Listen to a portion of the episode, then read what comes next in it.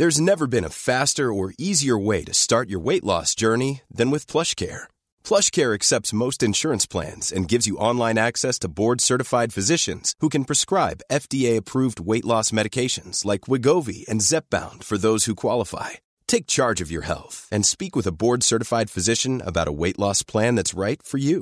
Get started today at plushcare.com slash weight loss. That's plushcare.com slash weight loss. plushcare.com slash weight loss. Hola a todos, muy buenas noches y bienvenidos a este nuevo directo como un directo más de los que mes a mes realizamos en este canal. Un directo que ya sabéis que podéis seguir por diversas redes sociales. Lo podéis seguir por YouTube, que es probablemente la vía, el canal principal para hacerlo también por LinkedIn, por Instagram, por Twitter, por Facebook, por Twitch, con lo cual, bueno, eh, desde luego por, falta de canales para conectar no, no será. En el directo de hoy vamos a hablar sobre el futuro del dinero y también sobre el futuro de los bancos. Y es un futuro de los bancos que, según el invitado de esta noche, pues va a ser muy distinto al que eh, estamos acostumbrados. De hecho, eh, su libro, su libro al respecto, se llama Adiós a los bancos. Y remarco esto porque este es un directo que está apadrinado por un neobanco que se llama Conto, que es un neobanco francés, pero que también opera en España. De hecho, es, eh, como ahora os contaré, el banco líder en Europa en gestión de servicios bancarios para pymes y autónomos. Y claro, en principio puede parecer un poco chocante que un neobanco como Conto eh, esté apadrinando un directo donde el autor, que ahora os presentaré, pues aboga o pronostica que vamos a una sociedad donde los bancos van a desaparecer. Pero bueno, ya veremos que no hay tal contradicción porque van a desaparecer en su forma actual, no en cualquier forma. Y en el caso de Conto, como os decía, es un banco, un neobanco, un nuevo banco, que está orientado a pymes y autónomos con la ventaja pues, de tener una cuenta online para empresas donde se complementan servicios tan relevantes para el día a día de las empresas como la facturación, la contabilidad o la gestión de gastos. Y además ofrece atención eh, diaria al cliente que, cree su empresa, pyme o autónomo, que cree su cuenta bancaria en conto, pyme eh, o autónomo. Como os decía, se ha convertido en el banco líder para pymes y autónomos en Europa, más de 400.000 clientes. Y en el caso de España, además, tiene pues, la característica de haber sido el primer banco que ha digitalizado completamente la, creación de nuevas empresas y, por tanto, ha rebajado de manera importante el tiempo de tramitar todos estos documentos y, por tanto, de empezar a andar con ya la cuenta bancaria eh, la empresa de prácticamente pues varias semanas a unos pocos, a unos pocos días. Entonces, eh, Conto apadrina este directo, que es un directo donde, como ya sabéis si estáis conectados, vamos a entrevistar al exgobernador del Banco de España, Miguel Ángel Fernández Ordóñez. Muy buenas noches. Hola, buenas noches. Como os comentaba, pues eh, Miguel Ángel Fernández Ordóñez hace cinco años, cuatro o cinco años, publicó este, este libro que os voy a mostrar ahora en pantalla, que se llama eh, Adiós a los bancos, una visión distinta del dinero y la banca. Un libro que antes estábamos comentando a micrófono cerrado que eh, casi está teniendo ahora más impacto, no, quizá no, pero desde luego está adquiriendo un nuevo impacto ahora que eh, por la coyuntura que estamos viviendo, ¿no? Por tanto, es un libro que hasta cierto punto eh, ha sido visionario anticipando varios de los acontecimientos que se están dando en nuestras economías. Y esos acontecimientos son el lanzamiento de las monedas digitales de los bancos centrales. Entonces, primera pregunta, Miguel Ángel. Eh, ¿Qué son las monedas digitales de los bancos centrales? Porque hay muchos que las veis como algo muy positivo para el futuro de nuestras economías y mucha gente las ve con mucho miedo y con mucha suspicacia. ¿Qué son exactamente? Vamos a ver, eh, eh, ahora tenemos en, el mundo, eh, porque prácticamente todos los países tienen el mismo sistema, un dinero, unos medios de pago físicos, que son las monedas y los billetes, fundamentalmente, que son de los bancos centrales. Es decir, en el pasado no lo fueron. porque en el pasado, en la mayoría y en muchos países importantes, los bancos emitían también billetes. Justamente en el siglo XIX, que hubo unos grandes debates, al final se dijo, bueno, es que tenemos tantos problemas con los bancos porque están entrando en colapso y tal, que vamos a decir que el Banco Central y el único billete, y esto ahora es lo que existe en todos los países del mundo, no hay ninguno que permita a los bancos emitir. Pero ahora vamos a los billetes que yo diría que llamamos digitales, a los, perdón, a, los medios de pago que llamamos digitales, Central Bank Digital Currency o tal, pero que en definitiva han sido siempre no físicos. Es decir, el depósito es un gran invento porque es un invento en el siglo XIX, por supuesto de antecedentes, la letra de cambio, pero es un invento fantástico porque es que pasa a poder ser utilizado no físicamente. Entonces tiene unas ventajas, que es el medio digital que utilizamos todos, el emitido por los bancos, la, el ser no físico permite pues todo lo que hemos tenido en pagos a lo largo del siglo y medio, de tarjetas de todo tipo, los pagos internacionales, es lo que hubiera sido llevar billetes a la China, etcétera. Es decir, que el, el carácter no físico o digital, porque ahora el no físico en su día estuvo en libros, se llamaba book money, pero ahora está en computadores, por eso se llama digital, ¿no? Pero ahora se emite por los bancos privados pero el problema que tiene, por entrar en los bancos privados, es que no es dinero, sino que es promesas de pagar dinero. Entonces, el Banco Central emite ahora euros digitales y CBDCs. Esto es una cosa que la gente no sabe, cree que se va a lanzar a emitir. No, emite CBDCs, lo que pasa es que estos CBDCs, esto de moneda digital, solo la pueden usar los bancos. Y entonces el proyecto de CBDCs en realidad no es de introducir o crear porque se hizo un nuevo tipo, sino ahora esos CBDCs, esos euros digitales, por hablar, yo hablaré de euro digital porque es lo que vamos a tener aquí, ¿no? Esos, esos euros digitales antes eh, eh, ahora solo se pueden usar por los bancos centrales porque son los que tienen una infraestructura técnica por la cual pueden comprar, vender, quitar, hacer.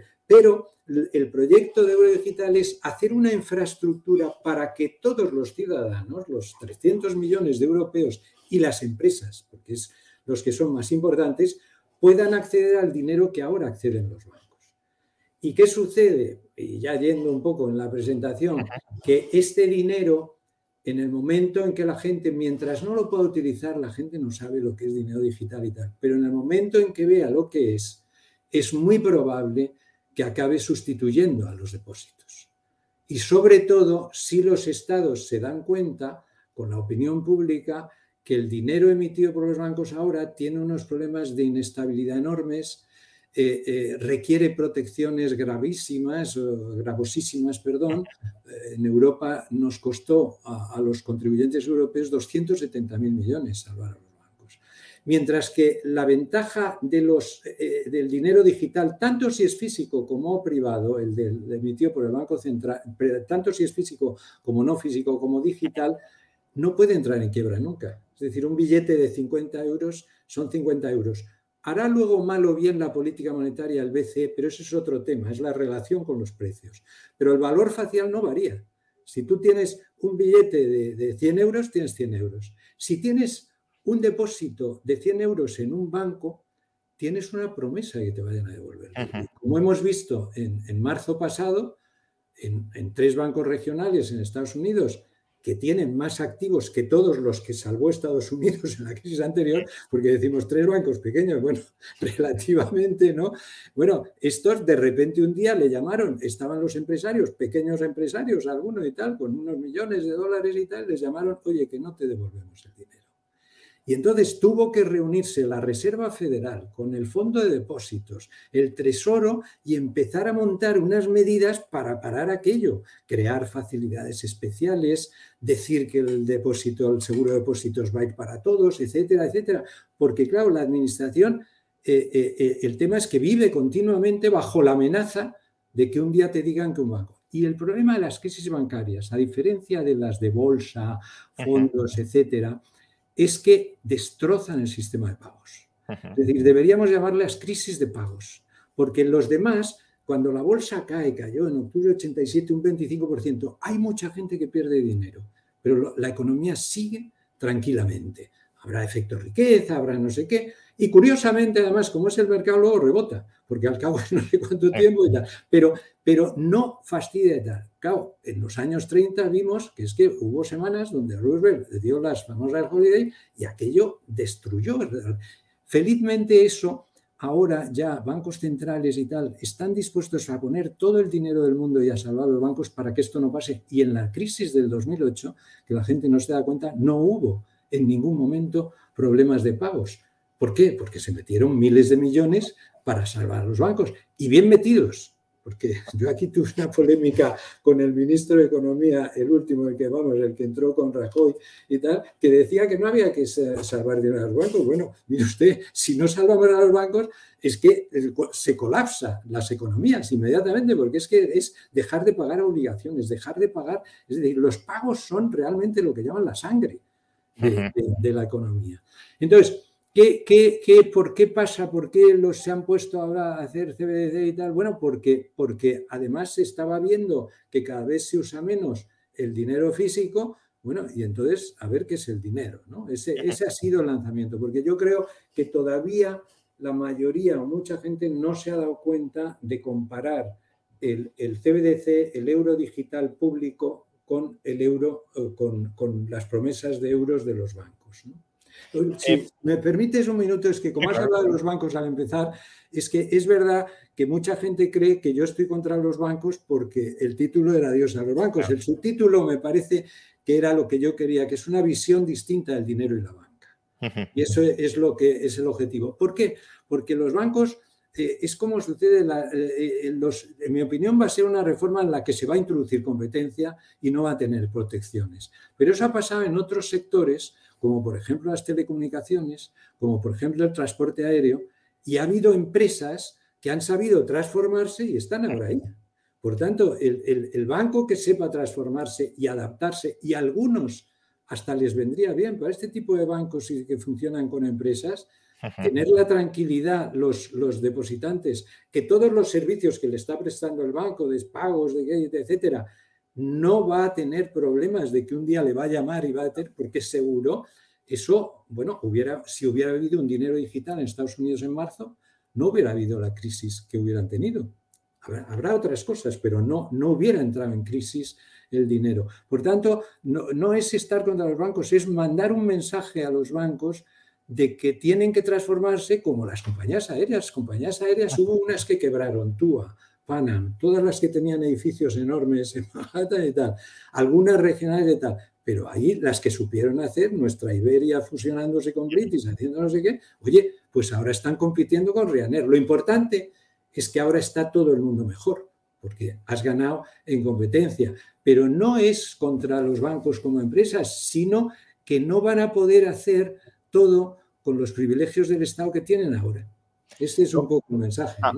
Ahora vamos a ir mencionando varios de estos puntos, ¿no? Eh, pero efectivamente, como, como, señalas, eh, eh, en, el modelo que propones, probablemente bancos especializados como Conto, que el valor añadido lo aportan a la hora de proporcionar ese servicio especialista a pymes y autónomos, saldrían reforzados y diferenciados frente, frente al, servicio commodity de crear dinero, ¿no? Pero Em, has tocado varios temas. El, primero, y también por posicionar o ubicar un poco a la audiencia, yo creo que mucha gente, entre los que nos están viendo, te, coloca ideológicamente, pues, pues, has formado parte de un gobierno socialista y por tanto como que tienes una visión de la economía más intervencionista o más estatalizadora, pero tú en el libro planteas esta reforma para desregular y liberalizar al completo el, sistema bancario, para quitar todos los privilegios que, de protección del Estado sobre la banca, las regulaciones, introducir competencia, como decías ahora mismo. Entonces, por aclararlo esto desde el principio, porque luego ya, te criticaré otras cosas o te plantearé visiones contrapuestas, pero aquí creo que esto sí que hay que ponerlo en, valor, ¿no? Sí, es que, es que yo, yo creo que en los últimos 50 años el mundo, ahora estamos teniendo problemas ¿eh? con ayudas, desglobalización, pero en los últimos 50 años todo el mundo se ha ido dando cuenta que dejar determinadas cosas al mercado, fundamentalmente a la decisión individual, y por otro lado que el Estado no desaparece, porque yo no soy un libertario, soy absolutamente un liberal, si eres ¿no? socialista liberal, que decía pero, pero eh, eh, en definitiva lo que se ha hecho en telecomunicaciones, en transporte aéreo, en, en todo, ha sido introducir competencia y el Estado ha tomado un rol de no conceder el monopolio a alguien, no decirle, como ahora tenemos en Basilea III, a los bancos cómo tienen que adoptar el riesgo, etcétera, sino defender a, proteger al consumidor, transparencia, auditorías, que funcione el mercado. Es decir, el Estado deja de intervenir de alguna forma y esto es algo que se ha ido porque yo tengo una visión un poco pragmática de todo esto, no, no ideológica, sino que al final la gente, oye, lo que funciona lo coge. Y entonces, eh, eh, porque el caso de Chino es clarísimo, Deng Xiaoping, ¿qué hace? Es el gran pragmático. Aquella frase que luego Felipe González utiliza, ¿no? Dice, pero usted es, vamos, no socialista, es comunista y va a meter el mercado y tal. Dice, a mí no me importa gato blanco o gato negro, caza ratones. Bueno, pues si el mercado resulta que tal, ¿no? Es muy bonita la, cuando él va a iniciar el, tema de la liberalización, los años 80 y tal, que reúne a su gente y dice, bueno, lo primero que tenemos que hacer es reconocer que esto no funciona. Porque es que, eh, esto no funciona, lo que tenemos no funciona, ¿no? Y, entonces introducimos el mercado porque funciona mejor, porque la gente, etcétera y tal, y el Estado recibe. en, algún, momento del libro llegas a calificar el sistema actual como soviético con respecto a Es que, es que es impresionante, eh, yo creo que esto se está viendo poco a poco, pero eh, así como la mayoría de los sectores importantes han ido pasando, por ejemplo, en el sistema financiero, el sistema financiero no bancario, el, sistema que no son bancos, fondos de inversión, etcétera, FESFAN y tal, se ha liberalizado enormemente. La bolsa tenía cantidad de restricciones, has dejado que caigan los precios, que tal, cuanto antes estaba inmediatamente. Es decir, que todo toda la economía, el comercio internacional y tal, pero se ha hecho evidentemente con actuaciones del Estado, curiosamente, porque son, necesitas actuaciones del Estado, porque hay, hay en las reformas estructurales que hemos vivido ha habido otras muy importantes, por ejemplo, la de información, periódicos, la de, eh, eh, la, de la música, el vídeo, los vídeos del cine de celuloide, las fotografías, etcétera, pero en todos estos sectores las agencias de viaje han variado radicalmente, todos estos sectores no, no estaban protegidos por el Estado, con lo cual han podido adaptarse inmediatamente hemos tenido la fotografía digital. Pero hay sectores donde el Estado protege enormemente, que era el comercio internacional, etcétera. Entonces tú necesitas tomar medidas liberalizadoras para poder, de alguna forma, que haya competencia. En definitiva, la, liberalización es qué? Es quitar protecciones. Quito tarifas, quito esto, quito monopolios que te doy, etcétera, ¿no? Y entonces resulta que eh, para mí fue un descubrimiento, porque esto yo lo he visto relativamente recientemente, hace 10 años, después de dejar el banco y tal, la cantidad de protecciones e intervenciones que tiene. Es el sector más protegido y más intervenido. No hay ninguno. Si tú preguntas algo a la agricultura, oye, pues sí, tiene un subsidio de no sé qué, pero es que aquí tienes protecciones y no solo protecciones, sino luego toda la regulación prudencial, que tampoco te haría falta si tienes CBDCs, porque como es un dinero seguro, no tienes que preocuparte de que los bancos tomen riesgo. Ahora no te preocupas en el sector no bancario si un hedge toma mucho riesgo. Si, si, si acierta, se lleva el dinero. Si pierde, lo pierde. Pero no, mientras que en los bancos, si acierta, se lleva el dinero, pero si lo pierde, perdemos todos. Y por tanto, tiene sentido tener esa regulación. Y es enorme. Yo me he dado cuenta, y es continua además. Ahora, por ejemplo, a los bancos, eh, el BCE desde hace dos años les está remunerando el dinero que tienen depositados los CBDCs allí al 4%. Es una remuneración que supone para los bancos europeos 150 mil millones de euros. y además, eh, yo lo que digo es que está bien, porque mientras tú tengas una fragilidad, la actitud de decir no hay que ayudar a los bancos es absurda. Es la que tenía el ministro este con el que, decía que, había, que no había que dar dinero. Bueno, estás loco, ¿no? O sea, los mercados empezaron a decir que es esto, ¿no? Que, en España no se va a ayudar a, los bancos y tal. ¿no? España tiene que hacerlo y está bien hecho. Por eso lo bueno es ir a un sistema de dinero seguro que me permite liberalizar sin miedo. Este es un poco el tema. Por, resumirlo, eh, porque como en la audiencia tendremos a muchos eh, economistas o simpatizantes de la escuela austríaca desde la vertiente de Huerta de Soto, tu modelo sería algo así como un coeficiente de caja del 100% con CBDCs. Sí, pero eh, el efecto es el mismo, pero no es lo mismo. Es decir, la ventaja del CBDC es que es pura, porque ese es el invento no de los austriacos, sino de los economistas liberales de, Chicago, de los economistas liberales de Chicago cuando le dicen a, Roosevelt, ¿no? Van con su tema y le dicen, mira, si tú haces aquí, pero claro, aquello es dificilísimo de manejar porque tú tendrías que tener un banco central en todos los sitios donde hay bancos para llevar el dinero, etcétera. Entonces, la, la tecnología nueva te permite que no sea coeficiente de caja, sino algo más sencillo. Es que tú tienes un dinero que es tuyo y que está registrado en el Banco Central, pero el Banco Central pierde un poder enorme, por cierto, porque el Banco Central se queda casi como un registro. A mí me gustaría que fuera descentralizado, digamos, tipo blockchain y tal, por las ventajas que tiene, ¿no?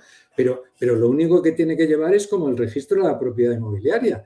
Pero usted no tiene que coger casas y las hipotecas y tal, es otro el que lo hace, ¿no? la gente usará ese dinero. Entonces, no es tanto el coeficiente, porque eso del coeficiente podría surgir. Si no sale adelante los CBDCs, yo estoy convencido que la otra cosa que va a obligar a cambiar va a ser las stable coins respaldadas al 100% por CBDCs. Y es muy probable que ese sí se parece al modelo de Fisher. Pero ahora es algo mucho más sencillo. Esto es como los billetes. Es tuyo. Lo que pasa es que en vez de tenerlo físicamente aquí, lo tienes registrado. ¿Dónde?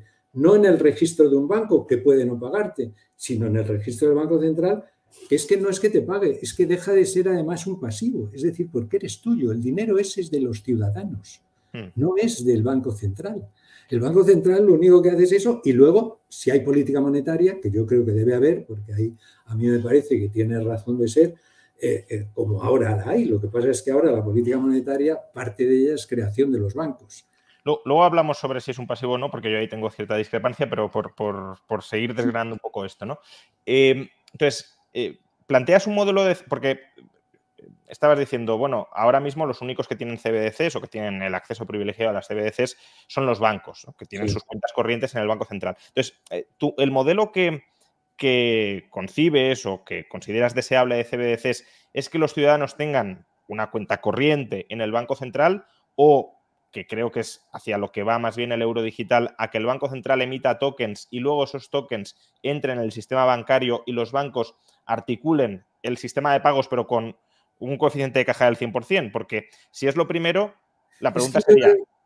Es que... Eh, si, es lo, primero, la pregunta sería, ¿hoy el Banco Central tiene la infraestructura para organizar todo el sistema de pagos de toda la economía al mismo nivel, con la misma rapidez que los bancos? No, no, es que, claro, no, no, es que hay que distinguir en qué es el dinero, que es una cosa muy simple, que es en definitiva, pues, ¿qué es el dinero? Vamos a pensar en físico, ¿el dinero qué es? Es un papel emitido por el Banco Central. Pero a partir de ahí el Banco Central no hace nada. Tú haces con el dinero lo que quieras, le pagas a este, le haces no sé qué, lo guardas en el armario, lo haces lo que sea. El dinero digital, la ventaja que tiene del dinero digital frente al físico es que la cantidad de cosas que puedes hacer de pagos es tremendo. De eso el Banco Central no tiene que hacer nada. Lo único que tiene que hacer es decir, yo, igual que el billete, emito el billete, emito un registro en el Banco Central, pero que no es ni siquiera ni depósito ni nada. O si es un depósito, es un depósito de verdad, no como el depósito de los bancos, que no es un depósito, porque no está depositado el dinero. Le llamamos depósito. Esto crea una confusión enorme. En cambio, esto sí es un depósito porque está custodiado. O sea, el banco no va a coger el dinero y lo va a utilizar para nada. Ahí sí, que habría un, O sea, es que lo, que no me queda claro en este punto es, eh, vale, el Banco Central emite, emite el dinero, pero si queremos transferirlo a un tercero o hacer un pago, eso lo haríamos a través de la banca lo tradicional. Tienen que hacer, pero ¿qué pasa? Que ahora, en vez de que lo hagan solo los bancos, y todos los pagos, incluso los de PayPal, los de no sé qué, tienen que pasar por una cuenta bancaria, tú tendrías unos proveedores de servicios de pagos que en gran parte serían los antiguos bancos, porque lo primero que harían los bancos, que saben hacerlo y dar servicios de pago, es decir, oiga, yo quiero llevar servicios de pago del dinero bueno, no solo del mío. O sea, esto en el momento en que haya y se pueda usar y tal, va a ser evidente. Pero es que va a estar abierto a cualquiera, a cualquier empresa hombre, con unas ciertas garantías y tal, que quiera dar servicios de pago. Los servicios de pago más importantes en China, antes incluso de la elaboración del CBDC, son dos empresas privadas enormes que tienen más de 500 millones y tal, y que dan un montón de servicios. El Banco Central pierde un poder enorme aquí. Eh, quizá el segundo libro debía ser llamado Adiós a los bancos centrales. ¿no? ¿Por qué? Porque ahora el Banco Central, aparte de, esto, de esto no hace nada, porque ahora el registro lo llevan los bancos y el dinero lo llevan los bancos. El dinero, además de los pagos. Es decir, lo único que pierden los bancos, lo único, entre comillas, importante, es que no pueden crear depósitos ellos, que es lo que hacen ahora. Ahora, cuando vas a dar un crédito, creo depósitos, luego busco la financiación, etc. Entonces, separas el dinero de los servicios de pago. Esto es muy típico en las reformas estructurales liberalizadoras.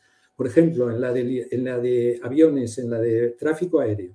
¿Qué sucede? Que las antiguas empresas tenían, eran dueñas del aeropuerto y de la línea. Y entonces con el aeropuerto no dejaban entrar a nadie. Entonces tú lo que es monopólico lo separas en este caso tiene que tener una regulación distinta y aquí que dé servicios todos. Y, el primer interesado que haya servido es el aeropuerto. O la de telecomunicaciones. La de telecomunicaciones fue, en inglés se llama unbundling, que es separar. Separar lo que es monopólico de lo que no lo es. Y, y por tanto ganas en lo que no es monopólico porque permites que no se contamine por el monopolio, sino que ahí ya cada uno tenga, o sea, yo creo que el resultado mejor de esto será la innovación. Ahora están diciendo, no, es que será más rápido, será no sé qué. No, será algo que ahora no sabemos. Eh, eh, yo asesoré al gobierno en su día cuando estaba en el Tribunal de Defensa de la Competencia porque el ministro de Transportes había conseguido ocho años retrasar la liberalización de las telecomunicaciones y en el tribunal dijimos, hágalo ya. ¿Por qué? Porque esto además va a favorecer a la propia Telefónica, porque va a tener que ponerse las pilas y empezar a, a tal. Y ahí está Telefónica que no es de, las que, de los monopolios que han caído, sino que ha sabido transformarse, pero que ahora está. Entonces, ahí que se hizo separar el, negocio de redes de los servicios.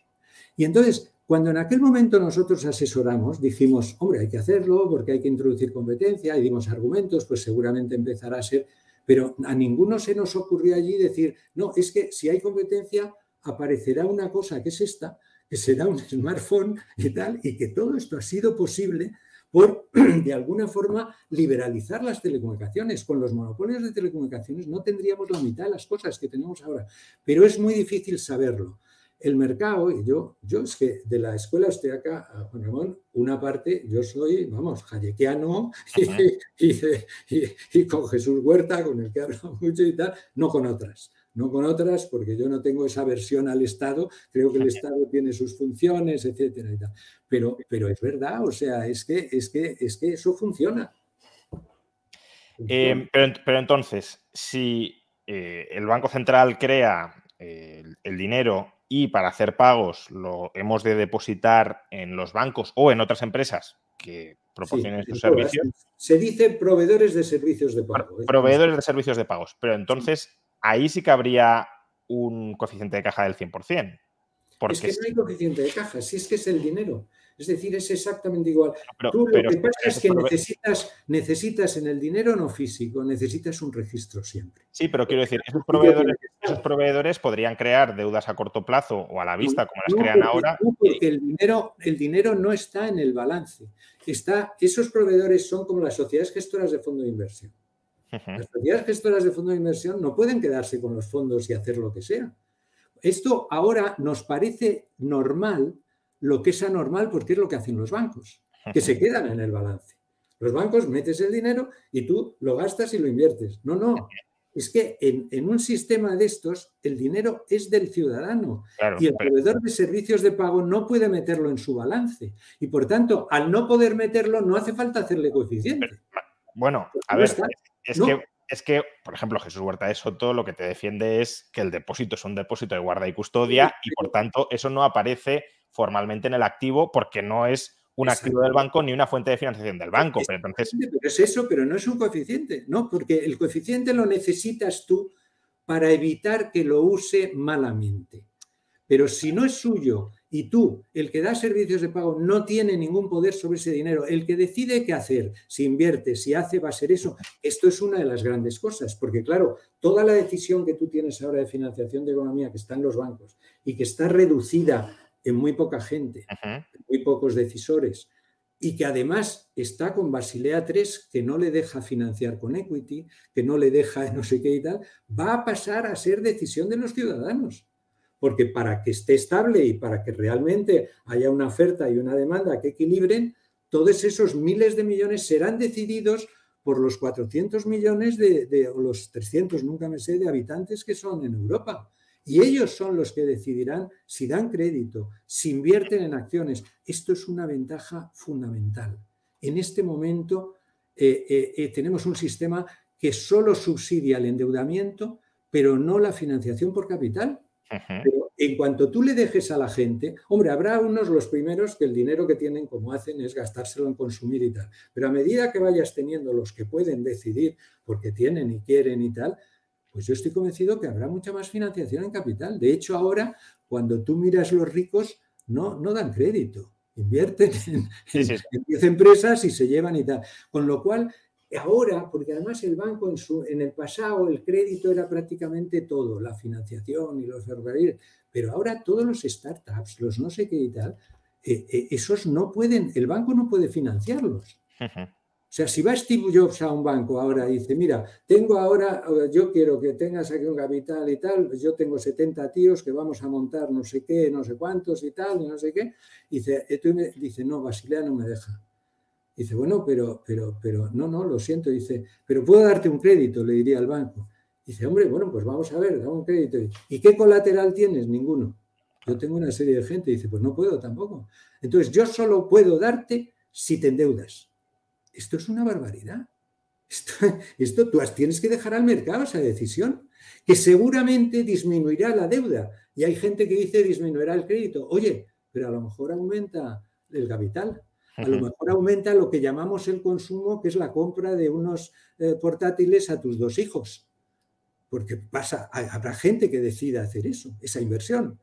Entonces, pero ahora no puedes, porque ahora tú puedes hacerlo si te endeudas, te doy los portátiles. O sea, es tremendo, ¿no? Em, hay mucha gente que ve con desconfianza eh, la moneda digital de los bancos centrales porque considera que los bancos centrales pueden invadir muchas de nuestras libertades a través de ella, ya sea por el lado de la privacidad o ya sea, por ejemplo, imponiendo tipos de interés negativos. Em, tú lo planteas como una posibilidad de ampliar nuestras libertades, pero no hay también riesgos en el diseño de esta Yo creo que evidentemente todo eso hay que cuidarlo y regularlo bien. Es decir, eh, eh, y, que, y que pasemos a una situación, digamos, como la que, la que tenemos ahora. Es decir, que, el Banco Central no va a poder decir para qué se va a usar ese dinero. Y, es que no, no, no, es que no. Y cuando tienes, eh, eh, cuando tengas el Estado y cuando hagas eso como un Estado de Derecho, oye, como ahora el Banco Central no puede coger y decir, oye, pues yo te le voy a decir al banco que no le dé dinero a este o que le dé dinero. Está, tenemos que tener esto en un Estado de Derecho. Y el Estado de Derecho debe decir las limitaciones que tiene el Banco Central. Es decir, eso viene desgraciadamente de economistas. No voy a mencionar quién, pero ha habido economistas que vieron esto de los CBDCs como una posibilidad de hacer política monetaria, de poder destinar a no sé qué. Oiga, no, no, perdone usted, si usted quiere hacer política, tiene el Parlamento y el Gobierno, pero no mezcle aquí el Banco Central. Desgraciadamente ahora tenemos todavía muchas relaciones de política Banco Central.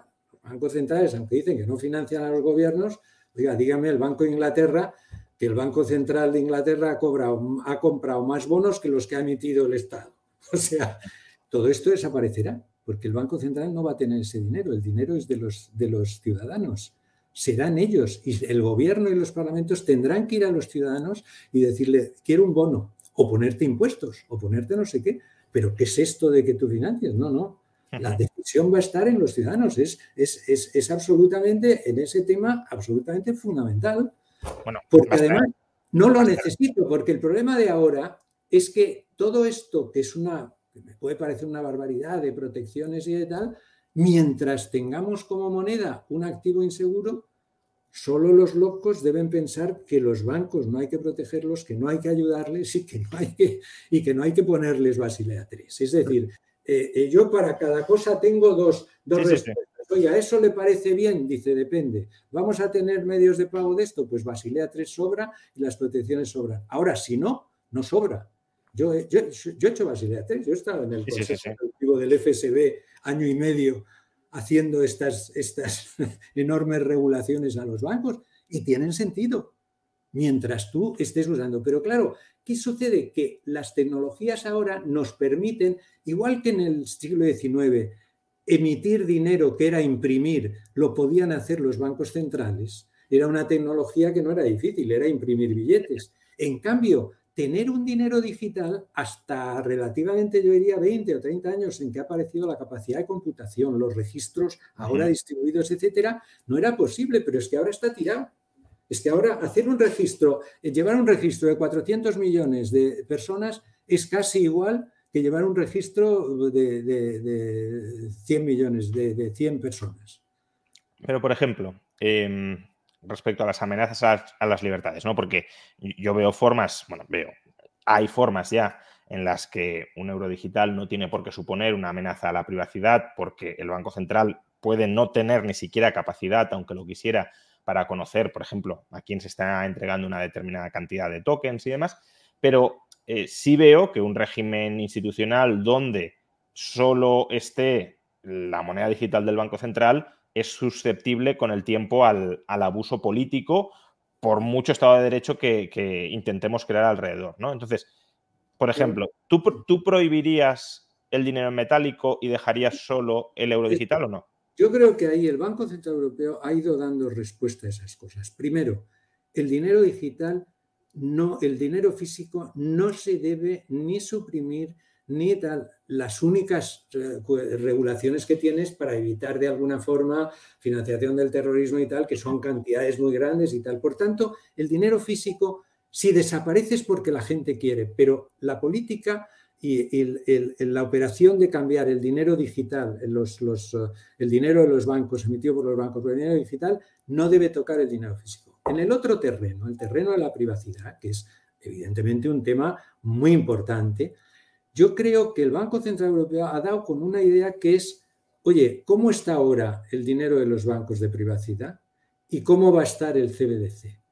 Y lo voy a dejar un poco mejor. ¿Cómo está ahora la privacidad en los bancos? Está en una situación tremenda, porque está en el tema de que todos los bancos conocen perfectamente tú eso sin haberte preguntado los datos. Hombre, te preguntan porque seguro que está en algún tema de tal. Y además, el Estado ahora puede conocer perfectamente tus datos. ¿no? Yo soy presidente de la agencia tributaria. Puede pedir perfectamente los datos de qué has hecho tú y qué tal. Entonces, ¿qué, qué tienes que tener cuidado ahora? y después, ahora se tiene cuidado, el Estado puede enterarse de todo, pero hay, del funcionario de, la agencia tributaria que pida los datos de los bancos, pero no para el tema de detectar un, crimen, un delito fiscal. O sea, eso es como... Y eso es como debe estar el resto, es decir, el Estado no debe perder la capacidad de preguntar a los proveedores de servicios de pagos, que son los que van a conocer eso, bueno, pues determinadas para evitar financiación del terrorismo, pero cuidadamente. Y se va a hacer más cuidadosamente que ahora. Se va a hacer más cuidadosamente porque todo esto, como se está poniendo en discusión, por ejemplo, los temas de datos con los proveedores de servicios de pago, vas a tener que el proveedor de servicios de pago decirle voy a utilizar para esto, para esto, para esto, cosa que ahora no se hace. Entonces, yo creo que eh, eh, podría haber un ideal, un sistema ideal. Hombre, yo me conformaría con que fuera algo mejor que lo que tenemos ahora y va a ser algo mejor. Pero cuando, dices, em, yo, creo que eso es clave. Eh, si, el efectivo, desaparece es porque la gente lo decidirá. Seguirá existiendo, pero lo usará o no lo usará. No es que digamos, bueno, como mucha gente ya no lo utiliza, lo vamos a eliminar. Es que mira, tienes, por ejemplo, países como Suecia donde prácticamente no se utiliza el efectivo. Pero, sigue existiendo como, como tienes países como Alemania donde yo no pude, la última vez que estuve, no pude pagar el, sacar el ticket del mm. tranvía porque solo se Pero, pero en, Suiza, por ejemplo, está aumentando el uso, quieren meterlo en la Constitución como garantía de derechos fundamentales y en Austria también. Sí, es que a mí me parece eso fundamental. O sea, el dinero físico tiene unas ventajas que no veo ninguna razón, salvo el crimen la persecución del narcotráfico y el terrorismo y por tanto cantidades importantes que retires tendrán que decir quién es, pero eso es como está ahora. Es decir, yo creo que no hay que variar solo si se va a mejor. Y en privacidad se va a tener lo mismo, lo que pasa es que ahora la gente no lo sabe. La gente no sabe.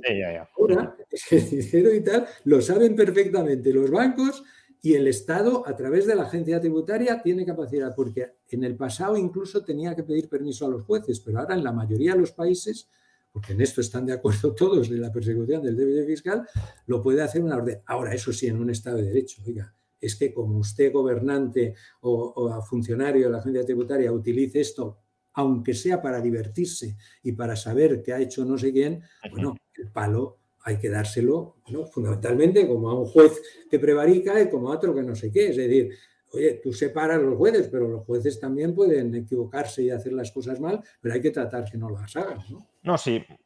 A mí, eh, claro, cuando un Estado de Derecho funciona bien, pues estas cosas me preocupan menos. El problema es que el Estado de Derecho puede dejar de funcionar bien o se puede ir degenerando y si tienes más herramientas para controlar a la población, se puede descontrolar más fácilmente. un ejemplo muy claro, aunque quizá no sea del todo preciso, porque aquí hay Mm, opiniones para todos los gustos, pero por ejemplo, en China, pues las CBDCs a priori me dan menos seguridad que en, en Occidente, aunque también habría que verlo, ¿eh? pero, bueno. Es que China no es un Estado de Derecho, o sea, China está muy bien lo que está haciendo en el mercado y tal. Europa y Estados Unidos se pueden ir acercando hacia un sistema parecido. Hay, un dicho en, en, Derecho, que es la otra carrera que yo hice, pero que no me acuerdo del dicho latino, que dice, tú no puedes desprestigiar un sistema cuando alguien lo va a utilizar fraudulentamente, porque eso mismo se puede decir de este. De este exactamente igual. De este, y bueno, no hay que poner ejemplos. ¿Qué sistema tiene ahora Venezuela? ¿Y qué sistema tiene Argentina? ¿Y qué sistema? Pero oye, pero eso, pues, pues mire usted, pues, pues eso lo que tenemos que trabajar es por tener estados de derecho, democracias con no sé qué y con tal. Pero oye, pero y si ahora Trump viene y tal, no sé qué, eso desgraciadamente no lo puede asegurar nadie. Pero eso, eso no dice que este sistema sea peor que el actual. Que si se abusa de este sistema, se puede abusar y tal, y no sé qué, sí, pero exactamente igual de este. Vamos, es que en este tenemos ejemplos.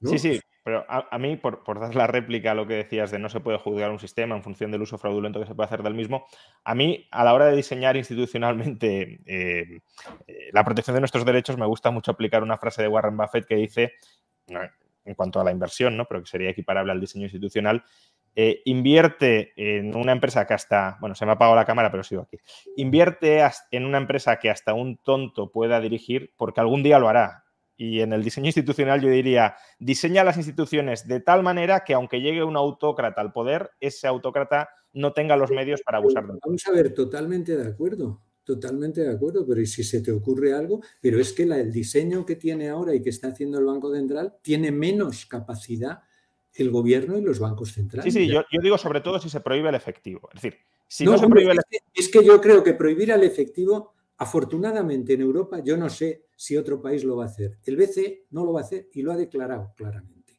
Y eso es lo importante, es decir, es que me parece que ahí no hay discusión. a, mí mientras, se, cree como opción alternativa que puedan utilizar libremente los ciudadanos sin presiones y sin eh, un itinerario marcado para eliminar el efectivo, no le veo problema, más allá de que, sea un programa público, pero no, le veo un gran problema. Ahora, lo que pasa es que es reemplazar el efectivo a medio plazo, que la gente prefiere tener el digital porque puedo hacer una transferencia, puedo hacer un pago internacional, puedo hacer... Es que la ventaja del pago no físico es enorme, es enorme. Es que, es que, vamos, es que si no tuviéramos un pago digital, y de hecho, ¿por qué no ha habido eh, eh, eh, moneda digital emitida por los bancos centrales? Pues porque no había alternativa a los depósitos. Em, Vamos ahora a, la parte en la que mantengo más, más discrepancias eh, con, la tesis de, tu libro.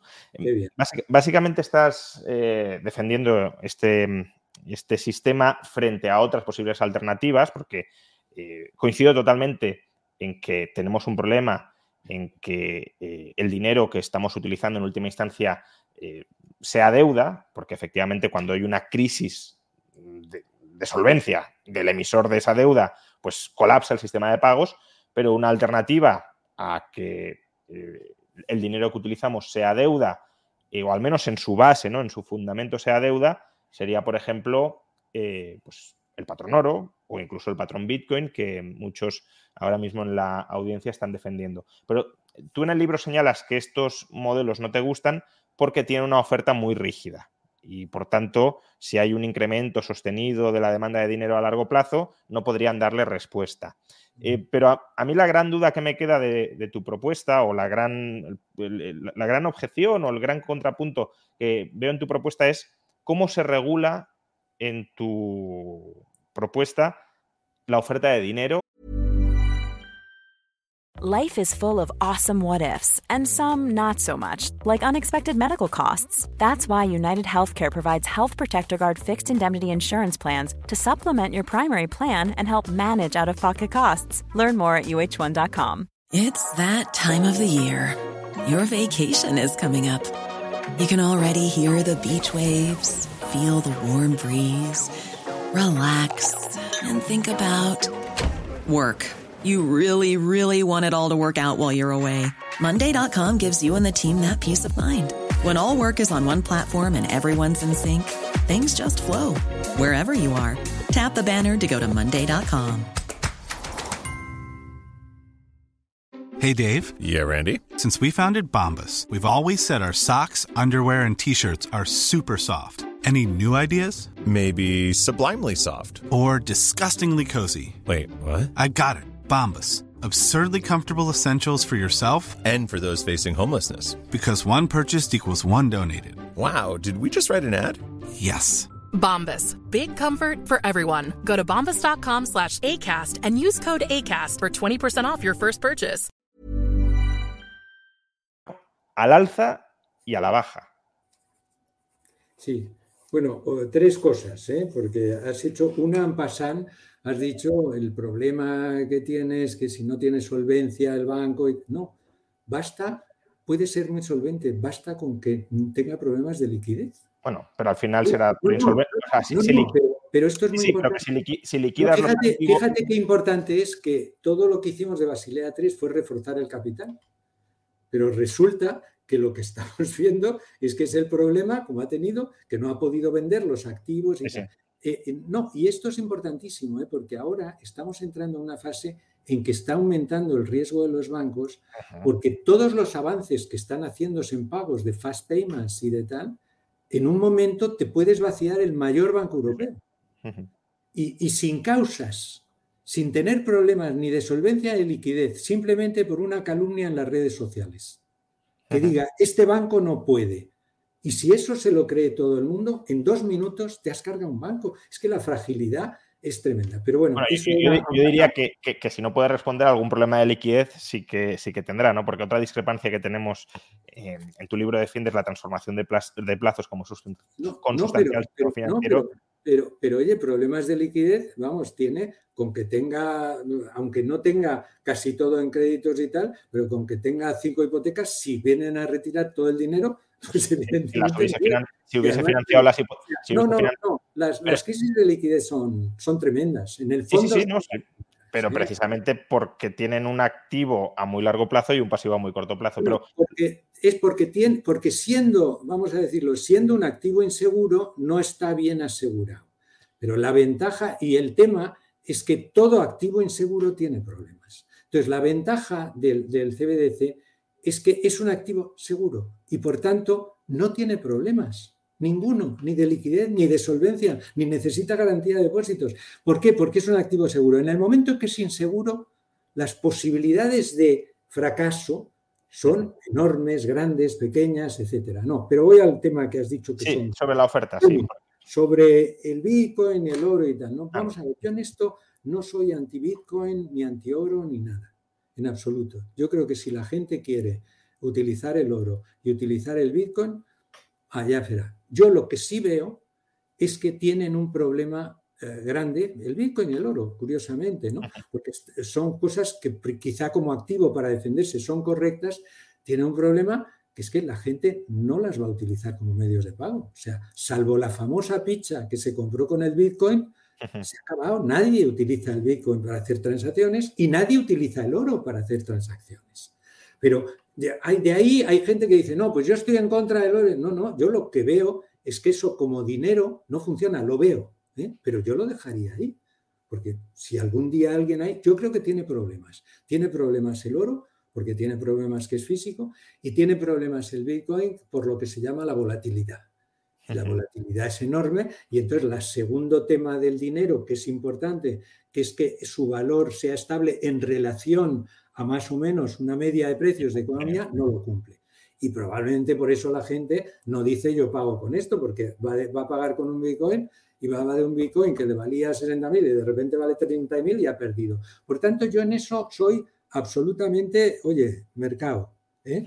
Lo que pasa es que creo que son más bien activos que quiere la gente para protegerse, para tal, y me parece legítimo que la gente compre oro y que compre bitcoins, ¿no? Siempre que también se eviten los temas de, crimen, de terrorismo, de financiación y de narcotráfico y tal. El AMLE, eso hay que aplicárselo a todo el mundo, a todo el mundo, porque bueno, es la, defensa, digamos, de nuestra sociedad. Por tanto, eso. Ahora hablas de otro tema muy importante que fue, además, el gran argumento, el que lo expresó mejor, que es Keynes. Keynes dijo, y, yo creo que con razón, es decir, una de las ventajas de los depósitos, los depósitos han sido muy valiosos porque han permitido servicios de pago fabulosos que no podrían ser y porque en un sistema de patrón oro donde el crecimiento de la moneda era bajísimo, diste la posibilidad a los bancos de crear dinero. Y los bancos han sido los creadores de dinero, vamos, al 100% casi hasta que ha llegado el quantitative easing. Y entonces, ¿qué sucede? Que tuvimos la ventaja y probablemente no hubiéramos tenido la revolución industrial si la creación de dinero de los bancos no hubiera cortado. Por tanto, esto respecto al pasado, a mí no me cabe ninguna duda, porque el, patrón oro nos hubiera llevado a no crecimientos y nos hubiera llevado a, a problemas enormes que gracias a los bancos y tal, tienen otro problema, tienen el tema fraccional, tiene tal, pero evidentemente se lo tienen. Pero es que el tema es que tú ahora, tú puedes aumentar la oferta, eh, la oferta monetaria simplemente con que el Banco Central diga hay que aumentar cada año. A mí el modelo que más me gusta, cada, uno tiene el suyo, el banco debe ser discrecional de decidir lo que sea para el objetivo de inflación y no. El otro eh, debe ser cero. Tiene unos problemas, ¿no? Lo de Ahora, a mí el que me gusta es el que sacó en algunos de los momentos, porque los economistas tienen varias, ¿no? Hayek tiene dos posiciones sobre el dinero y Milton Friedman tiene varias. Milton Friedman, el crecimiento, una tasa de crecimiento constante. Porque eso, eh, hombre, yo siempre dejaría al final, bueno, pues si el, Banco Central no quiere y tal, pero esto es porque a mí me gusta, ¿eh? yo creo que se puede defender lo otro y por tanto yo no voy a defender los CBDCs porque sea, pero por poner un ejemplo, supongamos que tenemos el de la tasa de crecimiento constante. Bueno, pues el Banco Central Europeo lo que dice es se, se, crece esto. ¿Y qué, ¿Y qué se hace con ese crecimiento que en definitiva es el señoriaje? ¿no? Se crean, se dividen entre todos, tal, pues 50.000, 100.000 millones de euros al año, tal, gradualmente, cada mes y tal. Tradicionalmente eso que era el señoriaje, ahora se lo llevan los bancos, porque son los que crean el dinero, pero en el pasado se lo llevaba el rey, el Estado. Y la tendencia de mucha gente con el CBDC es decir, eso se lo da el Estado y el Estado ya y te dicen reduce su endeudamiento, no sé qué y tal. Es una alternativa, es la alternativa más tradicional, con lo cual el Estado se lo va gastando en sus cosas y tal y va aumentando la oferta. A mí me gusta más y creo que es más liberal, pero además tiene unos efectos disciplinadores en el Estado, el que se le dé a los individuos, no no ni tirándolo, no, no, dividido entre los 300 millones de europeos, desde los babies hasta no sé qué, y cada mes le entra una cantidad que será diminuta cada mes, pero que al año a lo mejor pues pueden ser 600 euros o puede ser lo que sea. Y este decide qué hacer con eso. Ahora tenemos una posición que el que decide cuando crea determinado dinero es el Banco Central. Y el Banco Central decide gastárselo comprando bonos financiando a no sé qué tal. No, el Banco Central va a perder eso.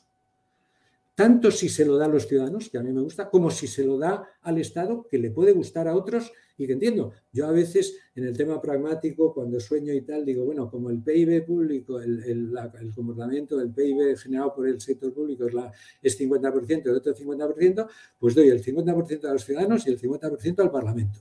Probablemente así quitamos una discusión entre los partidarios del Estado y los partidarios del mercado y tal. Pero evidentemente va a ser el Parlamento o va a ser que es todos nosotros juntos a través, o va a ser cada ciudadano el que va a decidir eso.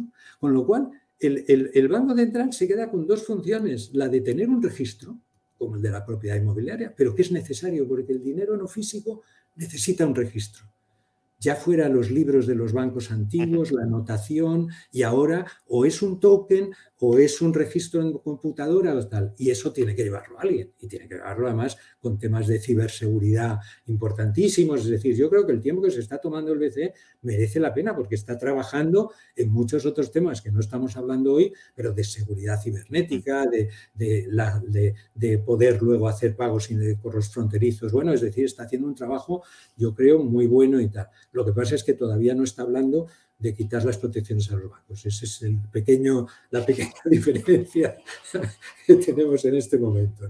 Em, pero sobre la oferta, ¿no? Porque, bien, yo sobre el crecimiento a largo plazo de la oferta más o menos lo veo, lo veo claro, pero eh, mis dudas surgen sobre todo con las variaciones a muy corto plazo de la demanda de dinero, ¿no? Porque cuando la demanda de dinero aumenta mucho a corto plazo, lo que hoy hace el Banco Central o la banca en general es incrementar la oferta monetaria para evitar una deflación muy fuerte. Y al revés, cuando se reduce la demanda de dinero, lo que hacen es retirar ese dinero, el Banco Central pues vendiendo activos o pagando intereses para que el dinero se quede quieto eh, y los bancos privados básicamente amortizando los créditos que han, que han otorgado contra los que habían creado dinero. Pero claro, en el modelo que planteas de, de creación de CBDCs, no es un modelo vinculado, o sea, no se emiten CBDCs contra la adquisición de activos del Banco Central, que es lo que sucede hoy en día con los pasivos. Es como los billetes, o sea, se ponen, puedes ponerlo como activo, pero como, como pasivo. Claro, pero, esos, activos luego pueden servir, o le pueden servir al banco para retirar el exceso de dinero en circulación. Pero si no tiene esos activos, ¿cómo lo retiraría? Es que no retiraría, es decir, es que, es que no retiraría. Entonces, si cae la demanda de dinero, habría inflación. vamos a ver, un tema como siempre nos, nos vicia y ponemos el foco en lo que tenemos. Y tenemos un sistema que es un sistema, bueno, que Huerta de Soto y otros lo cuentan muy bien, es un sistema diabólico, porque es que al crear los bancos dinero, se ponen a crear, hagas lo que hagas, y tienes un problema de burbuja tremenda. Y luego tienes que decir, a ver si pueden dar crédito, y bajas el tipo de interés y tal, pero no dan crédito porque la gente está endeudada y tal. Pero de entrada ya, el primer punto es que eso desaparece. Con lo cual, las, las, fluctuaciones no serán fluctuaciones como tenemos ahora, serán fluctuaciones porque va variando el tema de Golding y tal, pero variaciones mucho menores, mucho menores. Este es un punto. Pero vamos a suponer que por alguna razón tienes variaciones de ese tipo. Para aumentar no hay problema, ¿no? no, no, eso es, se pero si hay, si hay una inflación y tal, bueno, si tú estás aumentando eh, eh, regularmente esto, si tú dices yo, ese aumento que es de un 5% anual, lo siento, pero yo le meto el 2,5, o le meto el 0 y lo anuncio, el, el, viaje que le metes de recesivo a esa economía es que tendrás que tener cuidado, porque no tendrás que hacerlo al 0, sino pasar del 5 al 4,5 de crecimiento o de tal, porque el, la, el la potencia que tienes en el momento en que tú dices cero, pues se ha acabado. O sea, durará los meses que dure, pero evidentemente si quieres la inflación bajará del 2 y el, y el PIB puede, como no bajen los precios, bajar el 3, etcétera y tal, y tienes un enchufe inflacionista, tú no necesitas retirar dinero. Tú estás, como estás metiendo, que a mí me parece lógico, por eso a mí lo del crecimiento me parece lógico porque obvia lo que estaban haciendo los bancos de una forma espasmódica y de alguna forma tú la estás haciendo y bueno, y como decía Milton es decir, a veces a lo mejor la inflación te va a pasar del 2 al 3 y solo vas a tener el 2, pero evidentemente tiene que volver, o al revés, que si tú creces bastante, pues seguramente la inflación será del 1 o sea del 0,5, ¿no? Pero por, poner un, caso práctico, la pandemia aumenta mucho la demanda de dinero, y ahí para evitar una deflación muy fuerte, o el año 2008-2009, aunque ahí lo podríamos asociar con los vicios previos de la banca, pero bueno, eh, hay un momento en el que aumenta mucho la demanda de dinero y entonces tienes dos opciones. O el Banco Central, en este caso, porque el dinero lo emitiría él, aumenta mucho a corto plazo la oferta monetaria o te enfrentas a una deflación bastante fuerte. Pero claro, si, pero fíjate que es distinto, o sea, José, Juan Ramón, José Ramón, eh, es distinto el tú tener estos temas, que es como tenemos ahora continuamente, que, que tengas cada 200 años una pandemia o una guerra. O una, guerra, por ejemplo. Que puedes tener. Y evidentemente, como todo, tú podrás poner en la regulación que decir, mire, yo dejo al banco en ese momento colocar y decir y meter la liquidez y tal. Tú no tienes por qué meterla en los sitios donde de alguna forma la tiene, porque si tú se la das a la gente y realmente hay una demanda de liquidez y tú has dado el suficiente dinero, pues ya el mercado lo llevará ahí, ya de repente verás que la gente sale pidiendo liquidez y que los ciudadanos en un momento difícil pueden darla, pero cobrando un tipo razonable, que no sea un bárbaro, que no sea una bestialidad, porque para que no sea una bestialidad tú has, has calculado o has hecho o vas poniendo más dinero del que sea necesario. Te puedes equivocar también, pero yo creo que eso evidentemente, las convulsiones, tú tienes que hacerlo porque esto está pensado para una situación normal, pero tú tienes que hacer un tipo de excepciones, que seguramente a lo mejor serán que el banco no puede hacerlo per se, porque tal, para evitar las presiones de los gobiernos que digan todo es emergencia, todo es no sé qué, sino que a lo mejor tú tengas que tres quintos del Parlamento digan, oiga, hay una pandemia, señores del Banco Central, y tres quintos del Parlamento que hay una guerra. Y lo pones y lo defines de tal forma que no puedes hacer otras cosas que no sean una redacción de una situación de emergencia donde la liquidez se ha perdido drásticamente, etcétera, etcétera. Pero ese es un problema cada 50 o cada 80 años, esperemos que las guerras ni eso, ¿no? Eh, que, no sucede. Lo normal aquí, lo normal es las burbujas y, y el lento crecimiento y tal. Y esto con esto se ha acabado derivado de esto, puede de repente cambiar las... Bueno, he, puesto el ejemplo de la pandemia o de la guerra, que está muy bien puesto también, eh, pero bueno, si tenemos un aumento de la incertidumbre porque, por ejemplo, eh, pincha la bolsa y la bolsa puede pinchar porque tengas una burbuja inducida por la expansión crediticia o porque los animal spirits se han vuelto pesimistas y pincha la bolsa. Eh, en ese momento en el que aumenta mucho la demanda de dinero, ya digo, o, o hay un incremento de la oferta que iguale la demanda para mantener el equilibrio monetario o vas a tener deflación. Y, sobre todo, si luego se normaliza la demanda, lo que no me queda claro es cómo retiras ese dinero, porque si hay un exceso de oferta, eh, no digamos ya, claro, si nos fuéramos a... Imaginemos... Eh, yo lo que trato de decirte es que esas cosas no suceden normalmente, porque son, la bolsa cae y afecta a unos, la otra no sé qué, el otro y tal. Es decir, y que evidentemente, oye, también puedes coger y decir, pues yo el aumento lo hago mayor. Es decir, el aumento. Y la claro, pero luego, ¿cómo lo retiras? si, yo paro, si yo paro inmediatamente, hay dos alternativas. Una, sin hacerte concesiones, que es no aumento. La otra, te hago una concesión.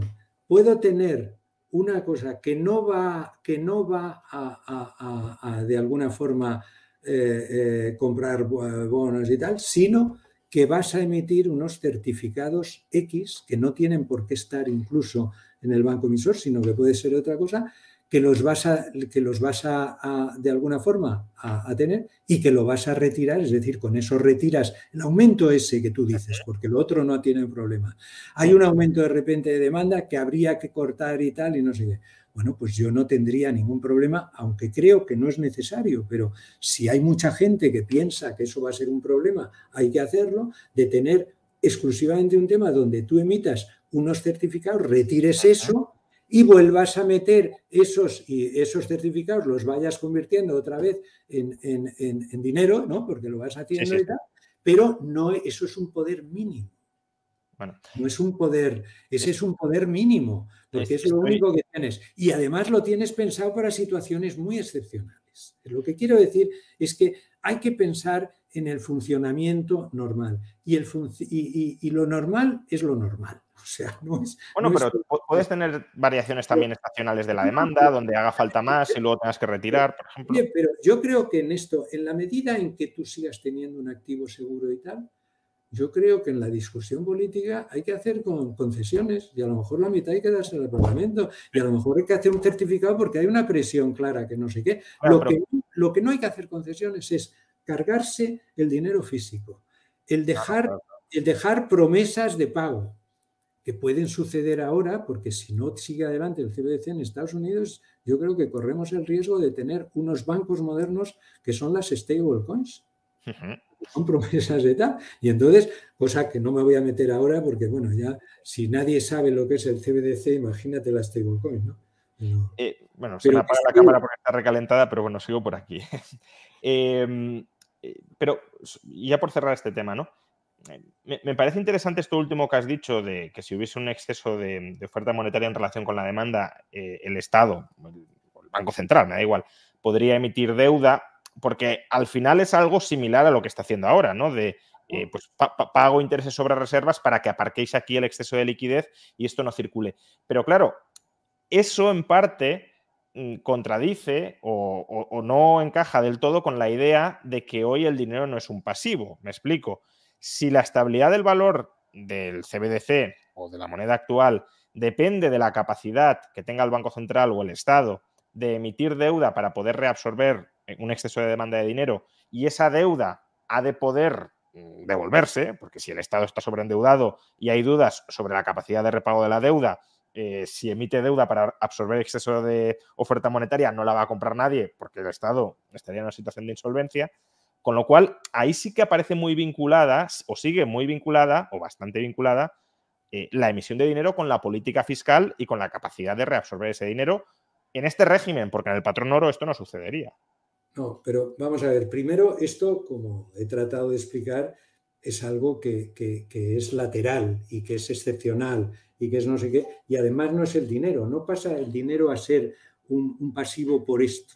Lo que estás dando es de alguna forma emitiendo unos certificados que no es el dinero. Pero la estabilidad del dinero sí depende de, los, de la capacidad de emitir y pagar certificados. pero, pero, una cosa es que la capacidad, digamos, de, es decir, el valor del dinero en relación a los precios que puedes comprar, tiene muchas razones para oscilar. Y otra cosa es que eh, el, el dinero el, dinero, los medios de pago de los depósitos bancarios son un pasivo. Son un pasivo porque sí, sí, ahí está claro, algo. Mientras que el billete de banco, el billete del ECE del Banco Central Europeo eh, físico no es un pasivo. O sea, eso es muy bonito, pero no solo el billete ese, el billete este. Y la reserva, sí. Por ejemplo, el billete de 50 libras en inglés me parece fantástico, porque en el momento en que el dinero es fiat, que no es el momento en que es el patrón de oro, sino que realmente ya no hay respaldo de nada. En ese momento el dinero vale y tú, a ti te vale y tal, pero el dinero ese vale lo que dice ahí, son 50 euros, no hay nada detrás, no hay tal. Por tanto, ahora cuando se dice, uy, es que los activos de los bancos centrales y tal, para el dinero nada. El dinero no tiene que ver. ¿Por qué? Porque no es un pasivo del Banco Central.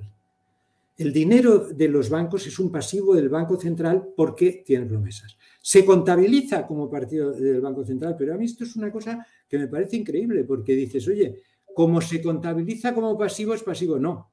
Primero estudie usted si eso es un pasivo. Y si es un pasivo, lo contabiliza como pasivo. Yo, yo, yo, personalmente sí lo definiría como pasivo, porque. es que no lo es, eh, Juan No lo es.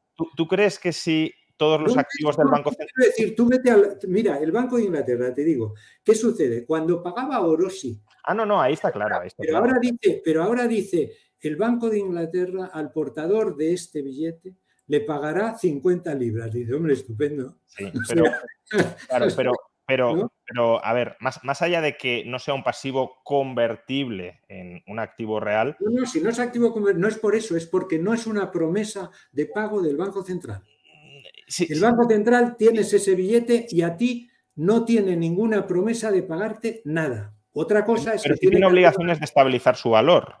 No, pero, pero, no, oye, pero por favor, no, no, no, no, no hablemos de lo que es el valor facial, de lo que es el valor cuando estamos pensando en la capacidad de adquisición que tiene, que eso es otra cosa completamente separada, que está relacionada con la cantidad de dinero, pero no con el... Y con, los, y, con los activos del Banco Central. No, no, no, no. Los activos del Banco Central, mañana, mañana los activos del Banco Central, bueno, lo estamos teniendo ahora, ahora estamos teniendo bancos centrales que están en pérdidas y que cualquier empresa podría tener sus problemas, ¿no?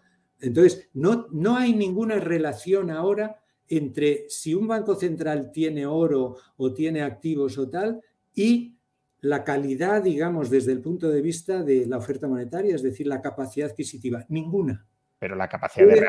Pero la, si hay, o sea, estás diciendo por un lado que eh, la inflación depende del exceso de oferta monetaria, sí, pero la capacidad de reabsorber el exceso de oferta monetaria depende de los activos que tenga el Banco Central y, si me apuras, de la solvencia general del Estado. Es decir, de la, deuda pública, la solvencia de la deuda pública. Pero ahora, ¿por qué es indirecto? Porque resulta que la oferta monetaria no la crea el Estado, no la crea el Banco Central, sino que la crean los bancos. Y entonces, claro, todo eso te lleva a que tienes que tener facilidad de depósito, facilidad de crédito, es decir, todo ese mundo de pasivos y activos lo tienes porque tienes los bancos, pero en el momento y porque tienes un, un medio de pago que es inseguro y que necesita de alguna forma que se cumpla la promesa. Pero aquí, como no hay promesa, no hay necesidad de que se cumpla la promesa. Si alguien lleva en el nuevo sistema un sistema de oferta monetaria que no aumenta los precios porque está atendiendo con lo que hemos dicho, ¿no? Con eso, con lo otro y tal, aquí no hay ninguna, eh, no, tiene que tener balance el banco, el instituto emisor tendrá el balance con los funcionarios, con no sé qué, los gastos y eso, pero no tiene, no, no entra en el balance del, del instituto emisor tampoco el registro es como el registro de la propiedad inmobiliaria, oiga, pues no, los registradores no lo meten eso en su balance. está claro, está claro. Pues, pues está claro, está claro ¿por qué? Porque es un activo, la casa, que es, los dueños son los ciudadanos. Y el dinero pasa a ser un activo en que el dueño son los ciudadanos. Otra cosa es que usted no tiene en el registro de la propiedad la posibilidad de aumentar el número de casas y tal, mientras que en el otro caso lo tiene. Pero no tiene que ver con activo y pasivo. Pero entonces, si ya cierro este, este debate, eh, ¿tú dejarías que el Estado se desentendiera del valor de ese título que ha emitido? Porque si, si de alguna manera estás comprometiendo al Estado a defender el valor de ese, título, no, se entiende. O sea, no se entiende. Tú lo que estás diciendo es, aquí hay una función del Estado que es crear esto y tal. Si yo lo hago, y yo creo que es de las cosas que se han visto y tal, si yo lo hago a través de la dirección del Tesoro y tal, que depende de no sé qué, esto puede no funcionar, los incentivos son y tal. Entonces voy a crear algo separado para esta función porque es muy importante, de tal forma que es pública, pero no controlada ni tal por el Estado. Y es con eso como tienes los jueces. Dices, oye, los jueces penales pues son importantísimos, pero no tienen por qué ser una dirección general del Ministerio de Justicia. me refiero si hubiese una inflación del 30% anual, por ejemplo, en este dinero, ¿el Estado haría algo para evitarlo? Diría, no, no, esto yo solo lo creo y me da igual lo que pase con, la moneda. Pero, pero ¿cómo que lo creo? O sea, yo, yo, creo que tenemos un ejemplo, aunque ahora no se esté haciendo exactamente igual y es mucho más complicado, hemos tenido el ejemplo, oye, de que los bancos centrales independientes han funcionado mejor que aquellos cuando el turco... Ah, ¿no? Pero, el Banco Central actual sí hace una gestión del pasivo y del activo. Yo, me refiero a un Banco Central que diga, yo, solo creo, yo solo creo esto. Y luego ya lo que valga en el mercado a mí me da absolutamente igual. Vamos a ver, el Banco Central lo que tiene que hacer es tratar de que no haya inflación ni deflación. Y eso es lo que tiene que hacer. Y puedes, si tú quieres, dices, mire, pues le pongo el encargo de que haga usted que no haya inflación y deflación. Yo creo que es peor, porque para conseguir no inflación ni deflación, es mejor que usted diga lo que va a aumentar en la cantidad de dinero y que la gente lo sepa. Pero eso es, eso es lo que yo creo. Pero yo veo legítimo que haya alguien que diga, no, yo voy a dejarle al Banco Central la posibilidad de hacer esto. Bueno, pues si tiene la posibilidad de hacer esto, evidentemente va a poder tener la posibilidad de eso, pero es que yo creo que eso no es necesario. Es que eso es, es perder una de las oportunidades que tienes con este sistema. Ahora no te queda más remedio. Ahora no te queda más remedio. Si no se hubiera hecho las compras de Trillium y tal, pero es que tiene sentido. ¿Por qué estamos haciendo ahora, cuando los economistas decimos lo peor de todo es que el Estado se ponga a manipular un precio? Con este sistema estamos manipulando los tipos de interés. Y hemos llegado a hacerlos negativos. O sea, e, entonces todo esto nos parece normal porque es lo que se ha hecho y además está bien hecho, porque si no, Hombre, se podía haber hecho otra cosa, se podía haber hecho helicóptero, pero en definitiva está bien hecho. Pero hombre, vamos a un sistema que nos permite no hacer esto. Nos permite no manipular. Tú al aumentar la oferta monetaria, el tipo de interés va a bajar, sin duda. Pero es distinto. Una cosa es que tú estés aumentando y entre las decisiones individuales de la gente, los empresarios y tal, lleguen a bajar el tipo de interés porque tiene más, pero a lo mejor baja uno y no, y el otro sube y el otro no sé qué. No, pero es que ahora, antes era un tipo a corto y tal, pero es que ahora es todo, es bonos, es no sé qué. O sea, eh, eh, por, cierto, una pregunta que llega desde la audiencia, o sea, que está un poco, pero creo que puede ser interesante, eh, porque es de un tema que no hemos tratado. Marcelo Guignar dice, según el actual gobierno de Argentina, el 60% de la actividad comercial es en negro y opaca. ¿No convendría reemplazar el papel por moneda digital, que es más fácil de fiscalizar?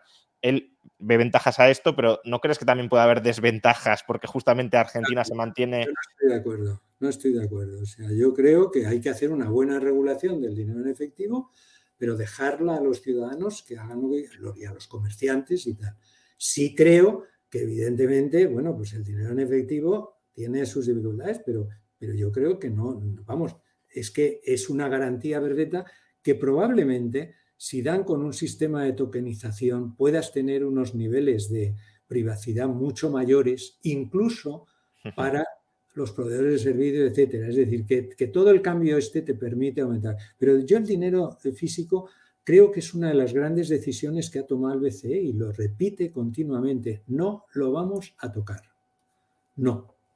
Esperemos, esperemos que sea así. Y ya para terminar, porque aquí podríamos estar hablando horas y horas y, porque son, van saliendo temas y otros, pero em, e, en el libro, o sea, como he comentado antes, en el libro eh, dices que eh, este sistema de monedas digitales de los bancos centrales va a permitir acabar con los privilegios de la banca, con los rescates sistemáticos, introducir competencia, pero al mismo tiempo también te declaras contrario o criticas eh, una posible alternativa que, bueno, estaba esbozando antes con el patrón oro y Bitcoin, pero que va más allá, que es patrón oro más banca libre, ¿no? Porque si tienes patrón oro y banca libre, también tienes ausencia de regulaciones, también todo el mundo sabe que eh, pues está asumiendo el riesgo que está asumiendo y si quiebra, quiebra, y por tanto tampoco hay por qué rescatar a los bancos. Si los bancos saben que no van a ser rescatados, es decir, que no tienen acceso privilegiado al Banco Central, que no, el Tesoro no va a estar detrás de ellos, también tienen mayores incentivos a ser prudentes y no asumir riesgos excesivos,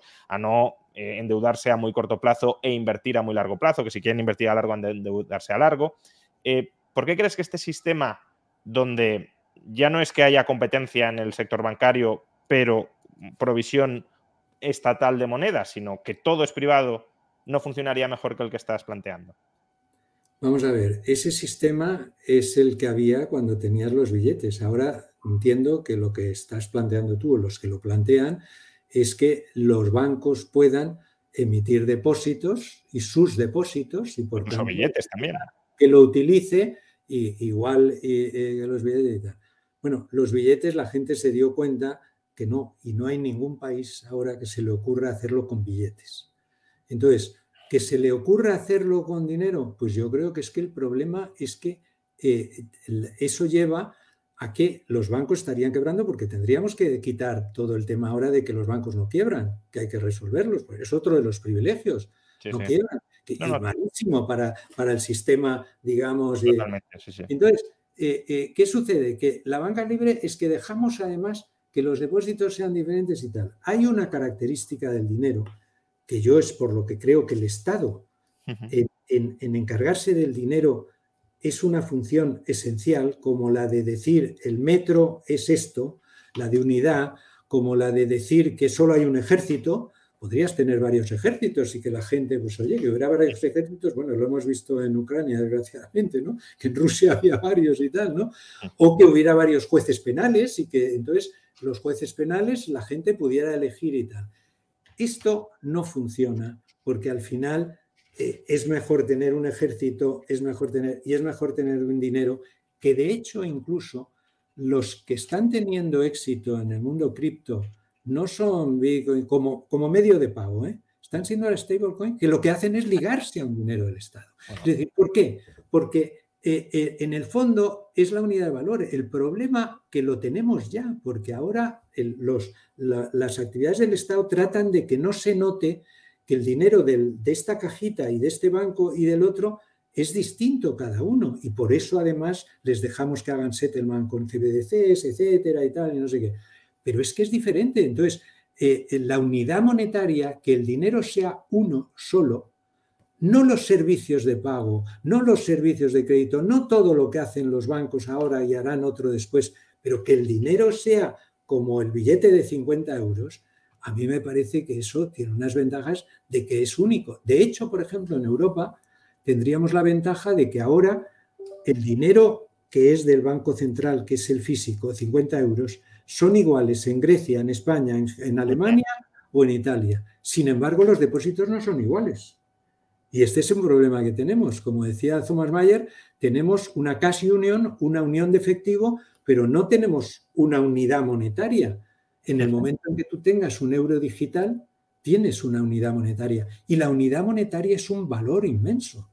Entonces yo creo que es que eso, y tenemos la experiencia histórica. La experiencia histórica ha decidido que cuando los bancos emitían dinero físico, cada uno de ellos, bueno, no hay ningún país ahora que lo tolere. ¿Y por qué vas a dejar que, además, eso y sin privilegios? Vamos, es que yo creo que además la gente... Eso también puede ser en parte porque eh, el Banco Central fuera consiguiendo privilegios a costa de la libre competencia y el Estado a través del señoreaje vía Banco Central. Lo digo porque... Eh, no, no, el, señoreaje del Banco Central ahora es ridículo. No, no, digo, digo históricamente, sí, ahora es, ahora es ridículo, pero históricamente eh, el, hecho, de haberle dado monopolio de la emisión de billetes a los bancos centrales, al Estado y al Banco Central les venía muy bien. Entonces, puede ser una explicación de por qué los bancos dejaron de emitir billetes, es que fue muy mal, pero hay casos como Escocia o Canadá donde iba bien no, no, pero en el caso de Escocia es, distinto, ¿no? Pero no, pero vamos a ver, oye, eh, Juan Ramón, no, no, yo, yo lo que voy viendo es, eh, tendríamos que mirar y hacer un estudio. Yo lo que estudio es las características del dinero bancario y del CBDC y está lleno de características de estabilidad, de libre mercado, de mejora de política monetaria. El otro tendríamos que definir que es banca libre y si quieres, pues nos dedicamos y tal, pero tampoco veo que haya mucha gente en el mundo. Vamos, somos poquísimos lo de DBC, o sea que entonces que a lo mejor puede ser una cosa que teóricamente pues tiene su interés y tal, ¿no? Claro, yo me he movido siempre en el mundo de asesorar de política económica, pragmático, y la teoría no digo que no me importe, pero, pero hombre, que tenga un mínimo posibilidad de viabilidad porque usar el, Bitcoin la tiene, ¿no? Pero, pero sí, pero, pero bueno, pero... También, eso, los, economistas podemos, como dices, eh, estar pues... No, y claro, los teóricos, si me parece muy bien. Lo que pasa es que yo soy poco experto en teoría económica, en teoría monetaria, me interesa lo pragmático. ¿Esto sirve para algo? O sea, lo de Deng Xiaoping, ¿sirve? Vale. Pues si no sirve, no, no vale. No. Pues muchas gracias, Miguel Ángel, por acompañarnos en esta casi hora y media de entrevista sobre monedas digitales de los bancos centrales, cuál es el futuro eh, de la banca, cómo puede cambiar la banca si aparece y se generaliza el uso de monedas digitales eh, y alternativas también a, este sistema, si son más o menos deseables, como esta última que hemos planteado. Creo que ha sido una charla, eh, bueno, yo la he disfrutado mucho porque me gusta mucho la teoría monetaria, pero creo que eh, también todos los que, los que nos hayan acompañado, recuerdo un libro que salió hace cinco años, pero que ahora está cobrando nueva actualidad por el momento que, estamos viviendo, Adiós a los bancos, una visión distinta del dinero y de la banca. Lo dicho, muchísimas gracias por acompañarnos. Adiós. Gracias. Muchas gracias. Y a todos los demás, pues muchas gracias por estar aquí también durante esta casi hora y media. Recordad que este directo sobre los bancos o sobre los nuevos bancos ha estado apadrinado por Conto, que es un neobanco eh, francés especializado en proporcionar servicios eh, financieros a pymes y autónomos. Se trata del banco eh, europeo el neobanco europeo especializado en empresas más exitoso, con más de 400.000 clientes y que aúna pues, con las funciones de financiación típicas de un banco, pues también la gestión de facturas, de gastos de equipo, flujos de caja, eh, contabilidad, eh, todo integrado para proporcionar un servicio asequible, sencillo y transparente para pymes y empresas. Así que si os interesa eh, operar a través de Conto o simplemente saber algo más sobre este neobanco francés, focalizado, ya digo, en pymes y autónomos, pues encontraréis un link que os llevará directamente a él en la caja de descripción de este vídeo o si no estáis viendo eh, esta entrevista en directo, también lo encontraréis en el comentario destacado de este vídeo. Muchas gracias a todos vosotros y nos vemos durante las próximas semanas en un próximo directo. When you make decisions for your company, you look for the no-brainers. If you have a lot of mailing to do, stamps.com is the ultimate no-brainer. Use the stamps.com mobile app to mail everything you need to keep your business running with up to 89% off USPS and UPS. Make the same no-brainer decision as over 1 million other businesses with stamps.com. Use code program for a special offer. That's stamps.com, code program.